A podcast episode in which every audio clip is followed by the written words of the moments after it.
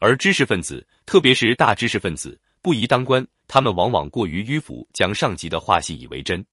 一九四八年国民党选举总统时，蒋介石有意让胡适当候选人，胡适信以为真。实际上，蒋介石不过是做做样子，让美国人看看。结果，胡适空喜欢一场。其实，明眼人都很清楚，这次选举显然总统非蒋介石莫属。但蒋介石既要做总统，又要造出人们拥戴他的气氛，因此他首先便采取以退为进的办法，坚决辞让做总统候选人，而把胡适等人推出来装装门面。作为蒋介石的老搭档和把兄弟，戴季陶自然是心领神会。在总统候选人提名时，戴季陶本来抱病在身，可以因病请假，但他考虑到总统选举非同儿戏，在这关键时刻岂能袖手旁观？因此，还是带病参加了会议。这次会议围绕总统候选人的问题，各个派系闹得沸沸扬扬。由于蒋介石的假意推辞，不少人信以为真，有人便直接了当地提胡适当候选人，还有些人提出吴志辉、于右任做总统候选人。这些人在发言中都先把蒋介石恭维一番，说他如何劳苦功高，为了爱护领袖，应该让他暂时休息一下。而拥蒋派则提出反对意见，坚决拥蒋当总统。戴季陶坐在最前排，他一声不响。静静的听着两派人物的发言，同时内心也在思考着自己的对策。他深深知道，蒋介石提出不做总统候选人，是做戏给美国人看的，也是对国民党部署的一种民意测验，是争权力的一种手段。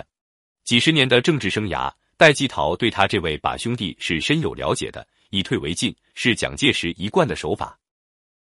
他越是提出不愿当总统，就越说明他想当总统。在这种时候，谁要是不明真相，顺了他的话去做，那保准是会倒霉的。想到这里，戴季陶顾不得自己重病在身，以国民党元老的身份登台发言。他十分激动，满脸涨得通红，几乎是用教训的口吻斥责总裁不当总统唯一的论调，说他们不懂政治，不顾大局，这种做法只能置中华民国于绝境。他立言，就国民党的历史来说。就目前的局势来说，就国民党对国家的责任来说，都非蒋先生担任总统不可。戴季陶一番话说得振振有词，台下顿时鸦雀无声。以戴季陶在国民党内的资历和威望，谁都不敢与之争锋。于是，戴季陶一锤定音，拥蒋派占了绝对优势。最后，大会通过一项决议，派人向蒋劝架。蒋介石扭捏一番之后，欣然接受。由于善于揣摩蒋介石的心意。戴季陶在国民党内官运亨通，被蒋视为心腹。无独有偶，与戴季陶相比，蒋如镜也算得上是民国官场上的后起之秀。本世纪三十年代，暴发户蒋介石一下子显贵起来。然而，此时蒋介石根基未稳，各派反蒋声浪不绝于耳，不少人引经据典，甚至捕风捉影，造谣攻击蒋介石。一时间，蒋介石的身世之谜成为街头小报津津乐道的话题，政敌们也闻风而起，想借此搞臭蒋介石。这样一来，蒋介石的身世之谜变成了他的一块心病。因为蒋介石对自己的祖先是谁也不甚了解，有人说他本不姓蒋，是他母亲王氏把他带到蒋家的。